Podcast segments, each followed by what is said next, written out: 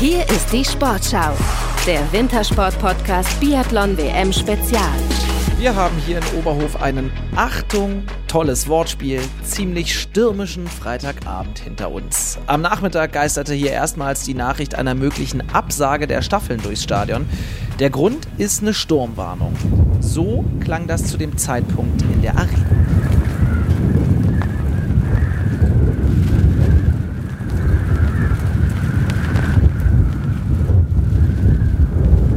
Zuerst schien fast sicher zu sein, dass das mit der Oberhofer Staffelparty auf keinen Fall was wird.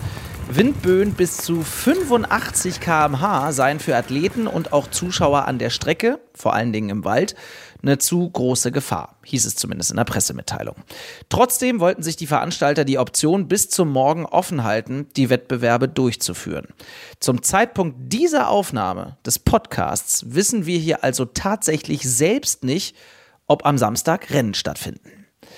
Noch bevor die ganze Windnummer Fahrt aufgenommen hat, habe ich mich mit Vanessa Vogt getroffen, der Startläuferin bei den deutschen Frauen. Für die 25-Jährige begann die Heim-WM suboptimal und das ist ein dicker Euphemismus. In der Mixstaffel zu langsam, in Sprint und Verfolgung mit den Plätzen 41 und 46 enttäuschend. Doch dann kam der Einzel und der war eine kleine Wiederauferstehung. Platz 19 und eine deutliche Leistungssteigerung. Oder wie die Thüringerin es selbst formuliert hat. Also natürlich bin ich eigentlich immer die kritische Vanessa, aber ich muss heute einfach sagen, dass ich zufrieden bin mit meinem Rennen. Ähm, die Kurve geht nach oben. Ich glaube, ähm, das Loch war tief genug. So ehrlich muss ich auch einfach sein. Ähm, ja, ich habe die Schaufel in die Hand genommen. Vielleicht bin ich noch nicht ganz draußen, aber immerhin ein kleiner Lichtblick. Mit Maske haben wir also mal über ihre emotionalen Tage gesprochen. Ja, Vanessa, vielen Dank, dass du dir die Zeit nimmst. Wie läuft es denn eigentlich mit dem Rausbuddeln aus dem Loch? äh, mittlerweile ganz gut. Ich meine, ich habe mich damit abgefunden. Natürlich war ich ein bisschen schockiert, dass das Loch doch so tief war, aber äh, ja, die Schaufel habe ich trotzdem in die Hand genommen. Ich soll dich vom Kollegen Erik Lesser tatsächlich fragen, ob es denn ein Spaten oder eine Maurerschaufel war. äh, ja, das weiß ich auch nicht ganz. Ähm, es war auf jeden Fall eine große Gerätschaft. So, aber Spaß beiseite, kurz für dich. Ähm, war es ja tatsächlich eine, eine emotionale Achterbahnfahrt bisher, diese WM.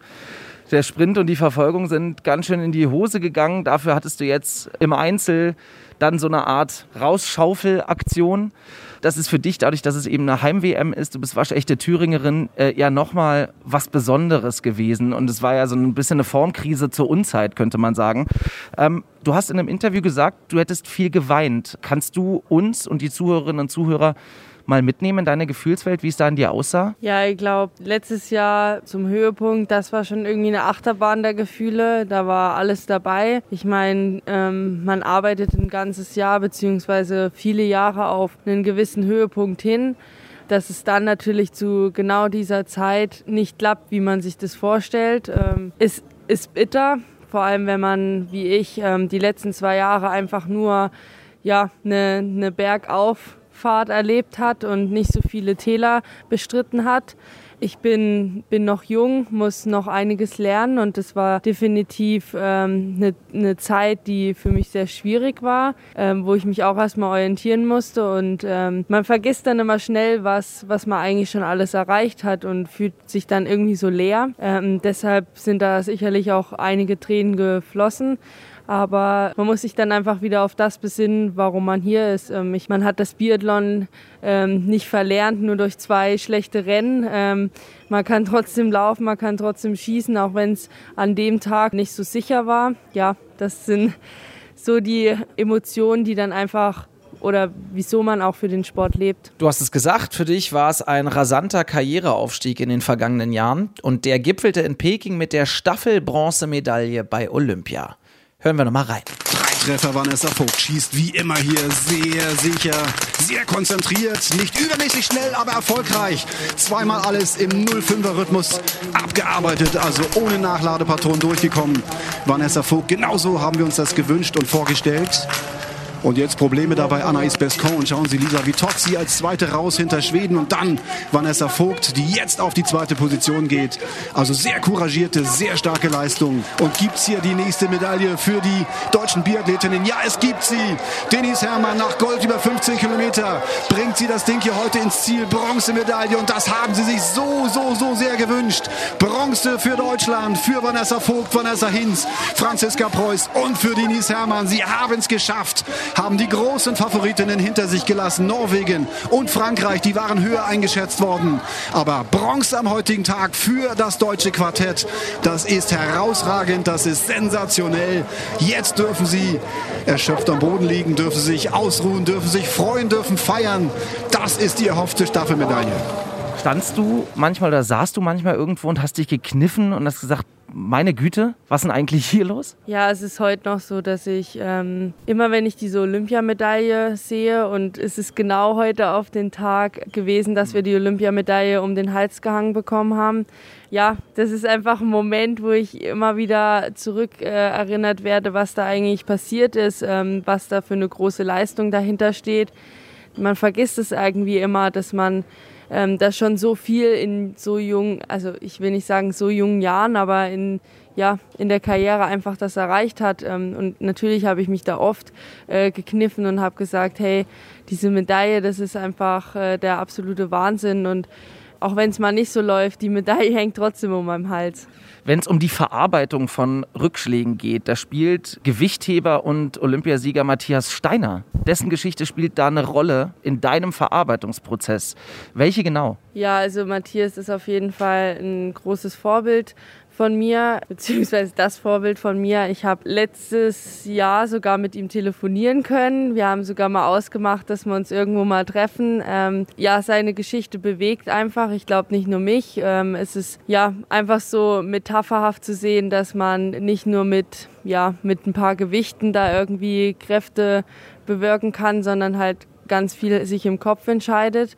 Und ich glaube, ähm, das kann man auf jeden Rückschlag, egal ob im Leben oder im Sport, gut mitnehmen. Matthias Steiners Frau ist ja gestorben und er hat ihr quasi diesen Olympiasieg gewidmet. Ähm, du lebst in Oberhof, bist, ich glaube, 25 Autominuten ungefähr von hier aufgewachsen. Das ist deine erste WM. Hast du dich, beziehungsweise wie hast du dich im Vorfeld dieses riesigen Events vielleicht auch so ein bisschen darauf eingestellt, dass du logischerweise auch mehr im Fokus der Medien stehen würdest, als es andere tun? Ja, man muss ganz ehrlich sagen, dass so die letzten Jahre ich nicht oft auf den Bannern äh, von der WM vorhanden war. Also da waren sicherlich andere Gesichter, äh, Gesichter drauf, gerade auch mit Eric Lesser. Ich war da schon so ein bisschen im Hintergrund. Ähm, aber dadurch, dass ich einfach meine Sachen die letzten Jahre so, so gemacht habe, wie ich es gemacht habe und da auch schnell einen Aufstieg erfahren habe, war ich dann natürlich schnell auch im Vordergrund. Und dass ich jetzt wirklich die Einzige bin, die am Ende ähm, hier steht, macht mich natürlich auf einer Seite einfach total stolz. Und auf der anderen Seite ist es natürlich enorm gewesen, wie man da einfach in so eine Drucksituation reinkommt. Ich meine, als Sportler macht man sich immer selber ganz viel Druck, aber dann halt von außen diesen Druck zu erfahren. Und wie du auch schön gesagt hast, es ist trotzdem meine erste WM. Und dann gleich sowas zu erleben, ist natürlich immer schwierig. Arne Pfeiffer hat hier im Podcast erzählt, dass der früher, als er Biathlet war, mit Visualisierung gearbeitet hat. Also sich abends vor einem Rennen tatsächlich bestimmte Szenarien vorzustellen und dann auch so ein bisschen mit Tricks zu arbeiten.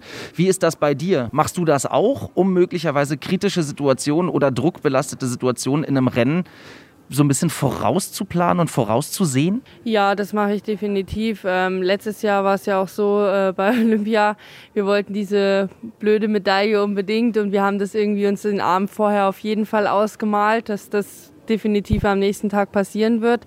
Ähm, dass es so gekommen ist, ist natürlich trotzdem immer noch unbeschreiblich, aber natürlich ähm, hat man ganz verschiedene Tricks ähm, und da kann ich auch offen und ehrlich drüber sprechen, weil diese Tricks haben dann einfach m, beim Sprint und bei der Verfolgung nicht funktioniert. Ich meine, ähm, wenn dir da einfach zweimal auf den Ski rumgelatscht wird und du dann einfach am Berg stehen bleibst, dann musst du einfach cool und abgezockt reagieren.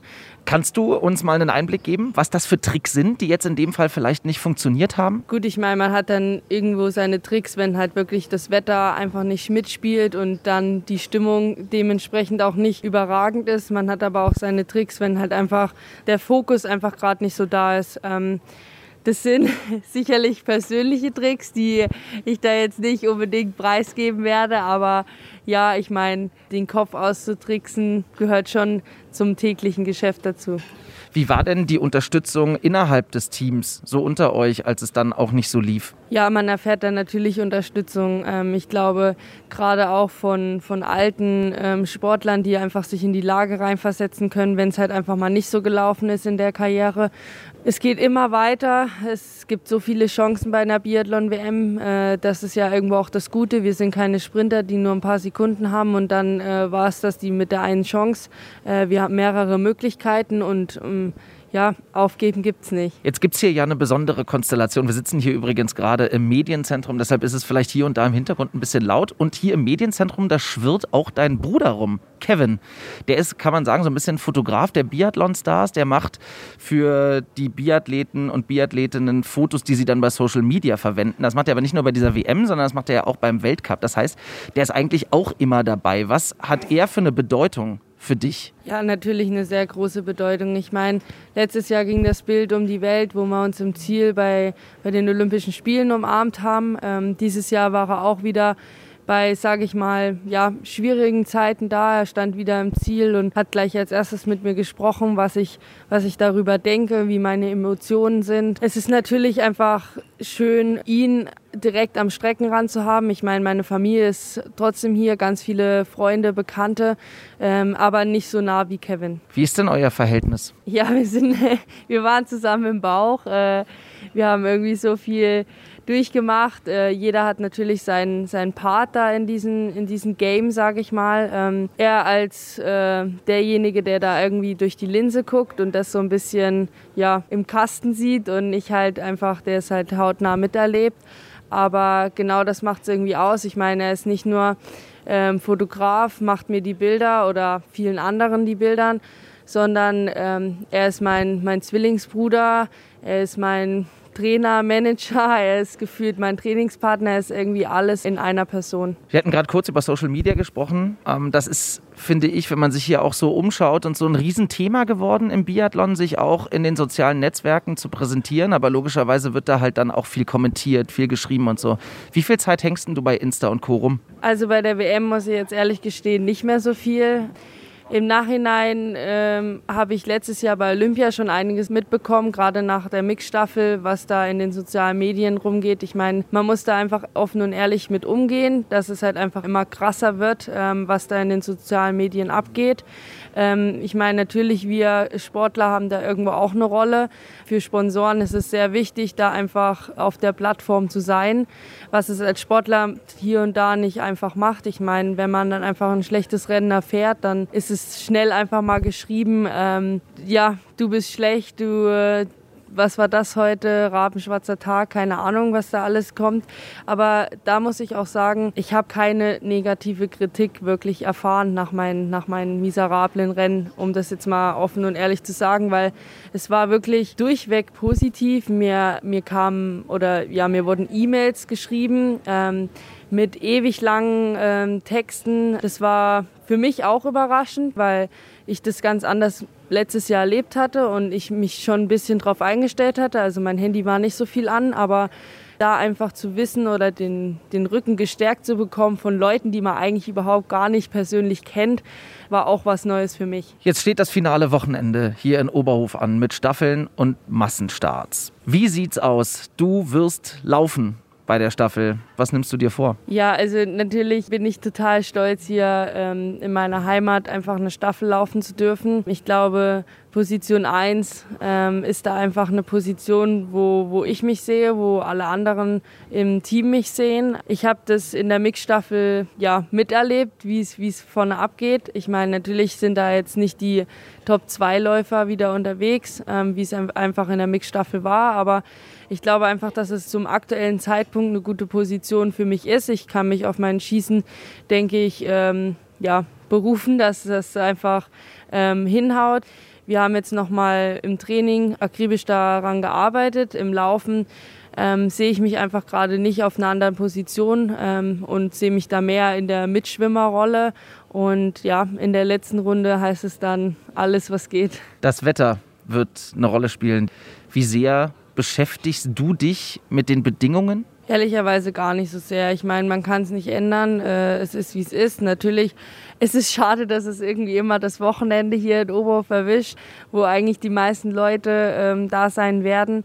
Aber ja, man kann es nicht ändern. Jeder muss äh, damit umgehen. Ich hoffe natürlich, dass das Quäntchen Glück auf unserer Seite dann einfach äh, ja ist. Warum ist eine Staffel zu laufen nochmal besonders? Man gewinnt, man verliert zusammen ähm, und da einfach ja auch für andere, sage ich mal, gerade zu stehen, ähm, macht es irgendwie so ja speziell. Du und Sophia Schneider und Hanna Kebinger, ihr seid 25 Jahre alt. Anna Weidel und Janina Hettich-Wald sind 26. Das heißt, ihr seid so ein bisschen die nächste Generation, die dann auch kommt. Spürst du großen Druck, auch so ein Versprechen in die Zukunft zu sein? Ich glaube, in den letzten Jahren wurde viel diskutiert über den Nachwuchs, ähm, gerade in Deutschland. Natürlich war hier und da die Kritik gerechtfertigt, aber ich glaube jetzt auch ähm, mit den Leistungen bei der Europameisterschaft, geschweige denn jetzt durchweg auch im Weltcup, hat man, denke ich, auch wieder tolle Lichtblicke gesehen. Wir müssen uns da definitiv nicht verstecken. Und ja, äh, wir werden sehen, was, was die Zukunft bringt. Aber ich glaube, dass wir da als Team auf jeden Fall gut zusammengewachsen sind, ähm, haben da jetzt einiges erlebt. Und ich glaube, gerade auch mit der Staffel in Antholz kann man sagen, dass da vier Küken auf dem Podium gestanden sind, wo vorher überhaupt gar nicht so erwartet wurde. Zeigt einfach, dass wir einfach da sind und da sein wollen. Eine allerletzte Frage habe ich dann aber doch noch. Denise Hermann-Wick ist die Herbergsmama, haben wir gelernt. Was ist denn deine Rolle? Ja, ich glaube, von außen ähm, war ich immer so ein bisschen die zweiterfahrenste im Team. Man muss aber auch ehrlich sagen, dass ich trotzdem die jüngste im Team bin. Ich sehe mich da schon als äh, in der Rolle, dass ich da, denke ich, eine gute Teamplayerin abgebe. Ähm, aber dass ich da irgendwie vorne dran wie Denise stehe, da braucht man nicht drum herum reden. So ist es einfach nicht. Vielen Dank, Vanessa Vogt. Danke. Ob nun mit oder ohne Staffeln, diesen Podcast gibt's morgen safe wieder auf eure Ohren. Den hört ihr wie gewohnt in der Sportschau-App, der ARD Audiothek und überall, wo es Podcasts gibt. Adieu.